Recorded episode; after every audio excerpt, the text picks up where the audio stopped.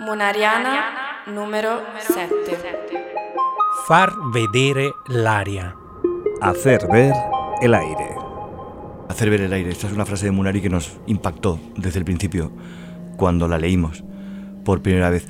Es el título que le dio a una acción, una performance que hizo en Como en 1969 que consistió en subir a una torre y tirar unos papelitos recortados, eh, con los que obviamente haces ver algo que habitualmente no ves, que es el aire. ¿no? Este evento artístico de campo urbano en Como, una ciudad pequeñita cerca de Milán, podemos un poco pensar lo mismo que pasó en los encuentros de Pamplona en España. Fue un momento muy importante de reunión de artistas en Como y cada uno hacía una performance. Y la de Munari fue realmente increíble. Para Munari, una de las cosas fundamentales era tratar de comunicar lo que los demás no podían ver, como por ejemplo el aire o como él mismo dijo, tratar de enseñar cómo es un arcoíris de perfil. Soy Manuel Fondán del Junco. Soy Aida Capa. Soy Beatrice de Rubo y esto es La Cara C. La cara C. La cara C. La cara C. La cara C. El podcast La cara B.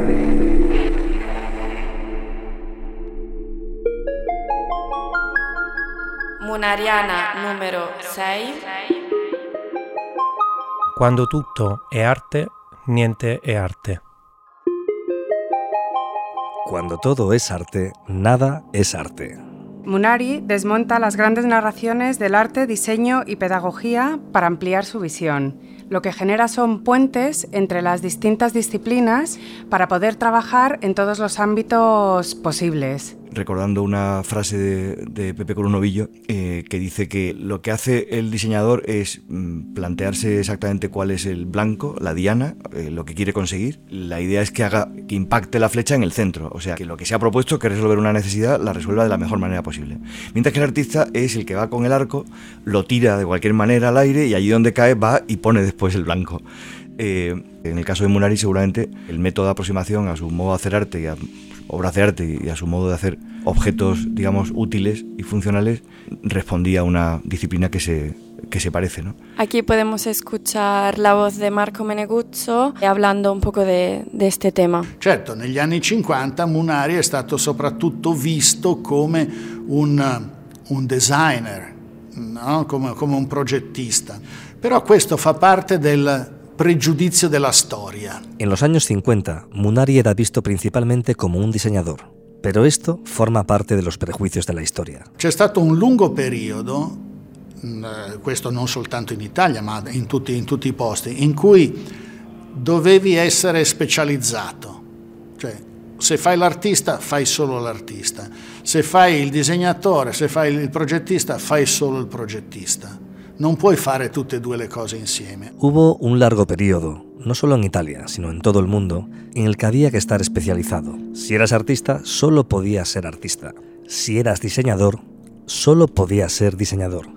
No podías hacer ambas cosas a la vez. E anche la critica ha guardato a Munari in questo modo. Dice, quando lo guardava un critico d'arte dice ma è un po' troppo progettista. Quando lo guardava un, un, uh, un progettista industriale dice ma è un po' troppo artista. Incluso los críticos miraban a Munari así. Y cuando un crítico de arte le miraba decía, pero es que es demasiado diseñador.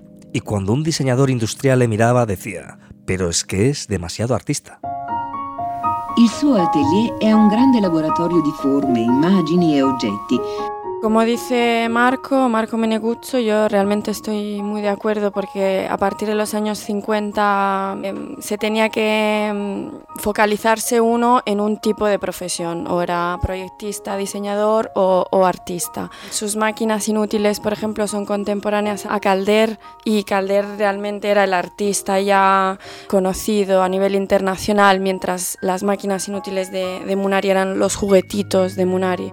Vamos a escuchar a Yuli Capella hablando sobre este tema. Prácticamente su vida es esta, es diseñador y artista. Él de hecho tiene un libro que se titula así y él se decanta bastante por el, por el diseño. No es que reniegue, pero yo creo que él se siente un poquito no tan a gusto con el mundillo eh, artista, que es más engolado, y sobre todo hay una cosa que le pone enfermo, a mí también, que es los críticos. los críticos, los críticos de arte. Y dice, el arte tiene críticos y el diseño tiene la hoja de instrucciones. Claro, todos hemos nacido en un momento en el que ya la obra de arte tiene una existencia y una presencia casi incontrovertible y nos olvidamos que muchas obras de arte antes de ser obras de arte han sido otra cosa. Y una de las cosas que muchas obras de arte han sido es diseño.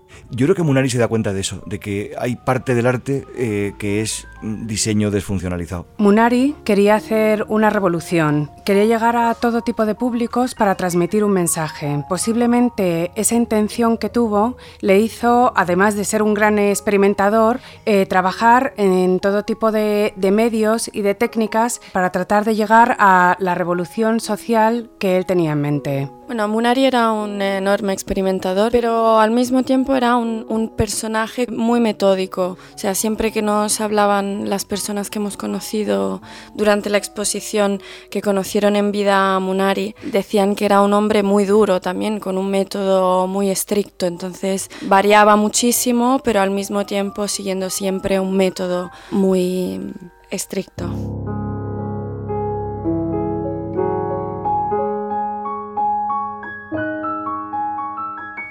Questo è il lavoro del, dell'artista, dell'artista, mentre il lavoro del designer, designer funziona in un altro modo, in un altro modo.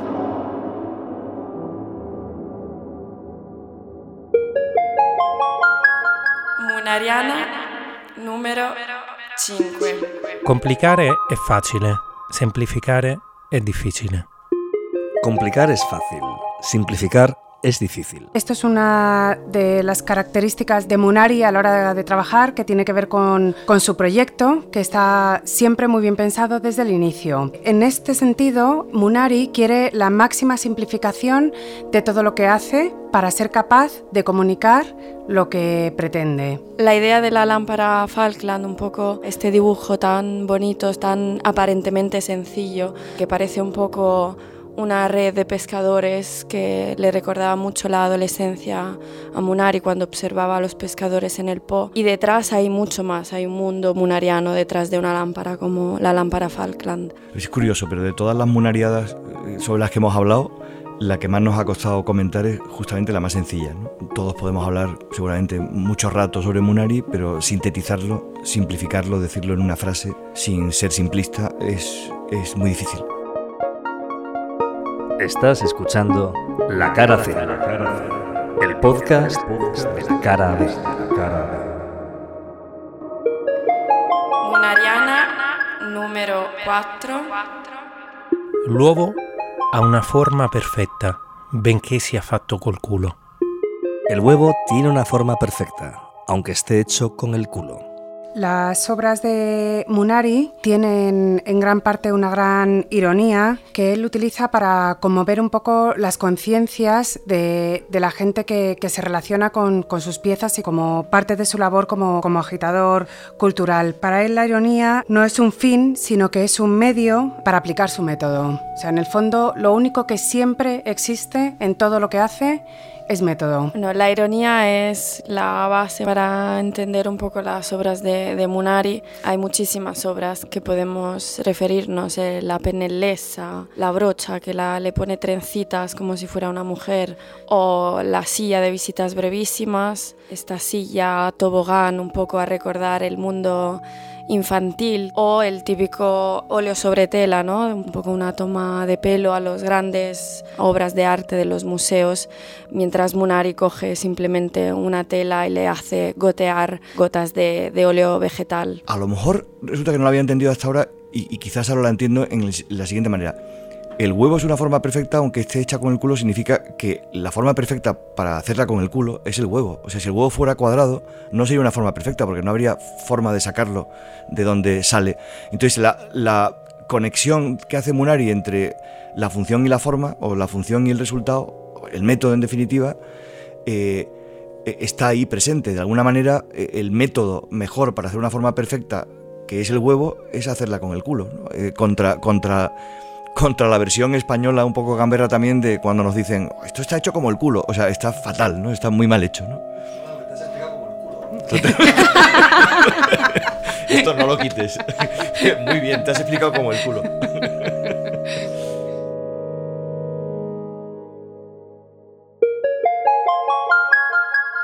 Munariana número 3. Pitágora, vieni a tavola. Pitágoras, ven a la mesa. Cuando uno se pone a hacer una exposición empiezan a aparecer historias completamente desconocidas. ¿no? Por ejemplo, en este caso, de pronto descubrimos que un artista que tiene obra en nuestra colección y que estuvo muy ligado al Museo de Cuenca, José María de Turralde, conoció personalmente a Bruno Munari. Fue a Milán, le vio, Munari se interesó por su obra, introdujo eh, imágenes y reproducciones de las figuras imposibles que entonces hacía Iturralde en algunos de sus libros, en el, el dedicado al círculo, al cuadrado y al triángulo, y hubo una cierta correspondencia entre ambos. Y obviamente le invitamos a que nos contara aquello. ¿no? Nos ha dicho un pajarito que conoció a Bruno Munari. ¿Es verdad? Efectivamente, en 1971 hice una exposición en, en una galería de Milán.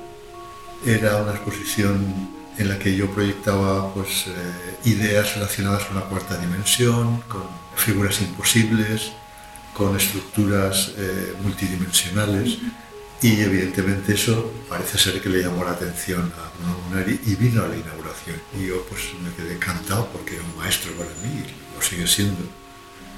Y me invitó a su casa, estuve en su casa, eh, conocí a su señora y a un gato maravilloso que tenía, muy grande, que me llamó también mucho la atención. Y a partir de entonces mantuvimos una cierta relación. Él luego me citó en sus libros, eh, dedicado al cuadrado, al triángulo, me cita eh, con imágenes, es decir, imágenes de mi obra, yo, que para mí es un privilegio estar en sus libros. Y bueno, pues he venido aquí a Madrid eh, y bueno, me quedado emocionado volver a, a reencontrarme con Bruno Munari, uno de mis maestros. Munariana numero 2. Albero, l'esplosione lentissima di un seme. Árbol, la lentísima explosión de una semilla.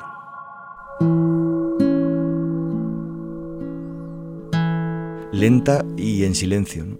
Y eso lo relaciona, lo liga a la educación, a la pedagogía, al, crecimiento. O sea, no se nos oye crecer, se nos ve crecer, pero no se nos oye que, crecer. Eso lo hacemos en silencio. Igual que tampoco vemos crecer un árbol. Un árbol se ve más que el aire, por cierto, pero no lo vemos crecer. Y seguramente la educación en la que pensaba Munari y en la que fue tan pionero tiene más que ver con, en parte, dejar crecer y fiarte de que al final, pues eso será otra cosa. Esta frase tan sencilla deja ver muchas cosas de su pensamiento y de su proceso creativo, en el sentido de cómo lo simple tiene una gran importancia, de dónde vienen las cosas, que es algo sobre lo que es importante reflexionar, y eh, sobre la observación, algo que es tan importante en Munari, enlaza también un poco con su, sus ideas pedagógicas sobre enseñar a, a mirar. Ahora vamos a escuchar a Marco Meneguzzo hablando de la pedagogía de Munari. Il problema non è ritornare bambini, ma è mantenere quella, un'attitudine di libertà,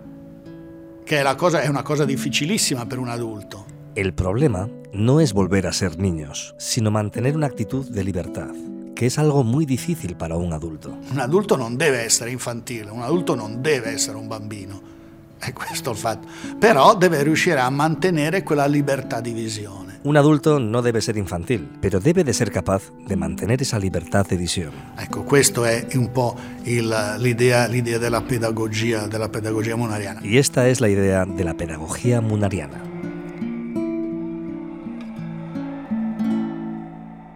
Munari era un hombre, pero realmente tenía dentro de sí una parte infantil, un poco un, Peter Pan perpetuo. Y, siempre él lo decía, hay que mm, preservar esa parte un poco más eh, infantil, pero de manera positiva, teniendo tu mente libre de cualquier tipo de prejuicio. Eh, los laboratorios del 1977 fueron una gran revolución, eh, no tanto silenciosa realmente porque eh, cambiaron completamente la idea de museo. Fue uno de los primeros en, en llevarlos unos laboratorios de creatividad dentro de un espacio que en teoría antes era un espacio más cerrado a los adultos, eh, serio, eh, aburrido para los niños, mientras él revoluciona muchísimo esta idea y cambia e introduce la, creatividad viva y libre de los niños dentro de un espacio que siempre ha sido visto un poco como un lugar cerrado. sobre, esto podemos escuchar a continuación la, la voz de Yuli Capella. ¿Quién es Bruno Munari? Síntesis muy rápida. Para mí es maestro en las dos acepciones, porque tiene autoridad, porque sabe más que tú, pero sobre todo porque le gusta enseñar. Y por otro lado, es artista de circo, por hacer un símil. Eh, es decir, me lo imagino como ese personaje del circo eh, que le gusta llegar al límite, experimentar, hacer cosas extraordinarias eh, llevar la curiosidad al límite para sorprender a quién, al público. En el caso de él es la sociedad, es sus alumnos, pero también la sociedad. Es decir, lo digo en el sentido más bonito del término, eh, este artista total que lo que quiere es transmitir ese entusiasmo y que tú participes y a ser posible que salgas también a la pista de circo y hagas tú también, juegues con él. Munari pretende enseñar al espectador a, descubrir el mundo, explorar sobre los límites, porque para él es mucho más fácil trabajar con los niños que están libres de estereotipos, pero también pretende modificar la mirada del adulto para que sea una mirada libre, analítica y que aprenda a hacer las cosas de otra manera. Claro, hacer un laboratorio y meter a los niños en la pinacoteca de Brera, que en el año 70, que ahora nos parece muy normal, pero durante mucho tiempo no, ha parecido tan normal. Y ahora creo que se podría decir que si, si, los niños no estuvieran en los museos, los museos son literalmente residencias de ancianos, ¿no? donde tienes que hablar en voz baja y donde no puedes molestar a nadie y donde los niños prácticamente están de sobra. Munariana numero 1. La Munariana finale. La rivoluzione va fatta senza che nessuno se ne accorga. La revolución hay que hacerla sin que nadie se dé cuenta. Para Munari era muy importante vivir como en el anonimato, porque para él el contacto con, con el público y con la gente y esa cercanía eh, era fundamental para poder transmitir su, mensaje. Entonces, en contra de lo que era el artista del momento, ese artista como intocable, casi, casi divinizado, Munari nace como un artista que es todo lo contrario al estereotipo de artista del momento. Eh, yo creo que Munari también jugaba muchísimo sobre su aspecto físico. Siempre lo vemos en sus fotos vestido como si fuera, como se diría aquí, un funcionario, con su corbata, su camisa blanca, su chaqueta. No quería transmitir esa idea de artista encima de su montaña de ego, sino más bien un, casi un ingeniero que trabaja en su estudio, haciendo revolución pero de manera silenciosa. Bueno, sobre la forma de ser de Munari eh, nos introduce muy bien Juli Capella con, con estas palabras. Él de alguna forma había quedado absolutamente fuera de su tiempo. Fue precoz. Esto le pasa a la gente precoz y a la gente incontinente. Yo creo que es otra de las cualidades de, de Munari, su incontinencia. Era tan bueno con su curiosidad que cuando descubría una cosa, él la desarrollaba, la lanzaba, a veces muy bien, de una forma muy fina, otras de una forma más tentativa, también hay que decirlo, pero automáticamente él pasaba a otra cosa. Eso es una cosa que también sorprende el personaje, porque él hubiese sido mucho más conocido si hubiese, digamos, insistido en su ego creativo y se hubiese quedado, digamos, en un estilo, lo hubiese promocionado, pero esto estaba absolutamente contrapuesto con su espíritu, digamos, juguetón. Nada que ver con el ego que explotó en los años 80, donde el personaje, la firma, era más importante que lo que hacían. Y él continuó sistemáticamente su, eh, digamos, eh, vida explorativa. Per cui quello che vi consiglio è di mantenere la vostra mente molto libera. Aida se, ha referido antes al silencio, vea al anonimato. Yo, diría que es discreción. Sobre este carácter tenemos también alguna reflexión de Anachu Zabalbeascoa. Él se muestra siempre muy crítico con la distancia que el arte ha impuesto con el público. Y al final de su vida, en, pues una década antes de morir, eh, cuando él expone en la Bienal de Venecia los óleos, que en realidad, como del italiano óleo, el aceite, son telas manchadas con aceite directamente. El humor que tú decías, ¿no? O por ejemplo, el humor al que te referías antes, para mí uno de los favoritos era cuando él en un restaurante pedía un vino amarillo, porque decía que el vino blanco no existe, no es blanco. Munari lo que pretende con una pregunta tan, tan tonta es con las cosas más simples, como invitar a pensar sobre cada uno de, nuestros actos y, y, de las cosas de la vida cotidiana. El vino, algo tan, tan fácil y tan simple, ¿no? Mm, que nunca te has planteado. ¿Es el vino blanco? No, es amarillo, ¿no? Esa pregunta se la hacía a Munari.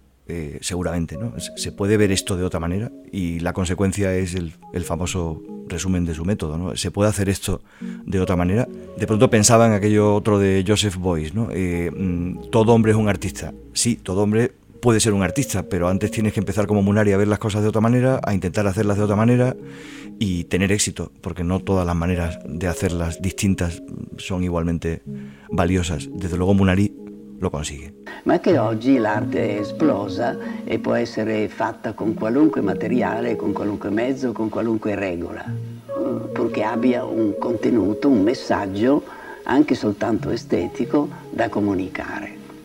Y hasta aquí este episodio de La Cara C. Arrivederci, grazie a tutti. La Cara C, el podcast que complementa, enriquece y da contexto a los capítulos de la serie de videoensayos La Cara B, que puedes ver en canal.march.es. Cara B.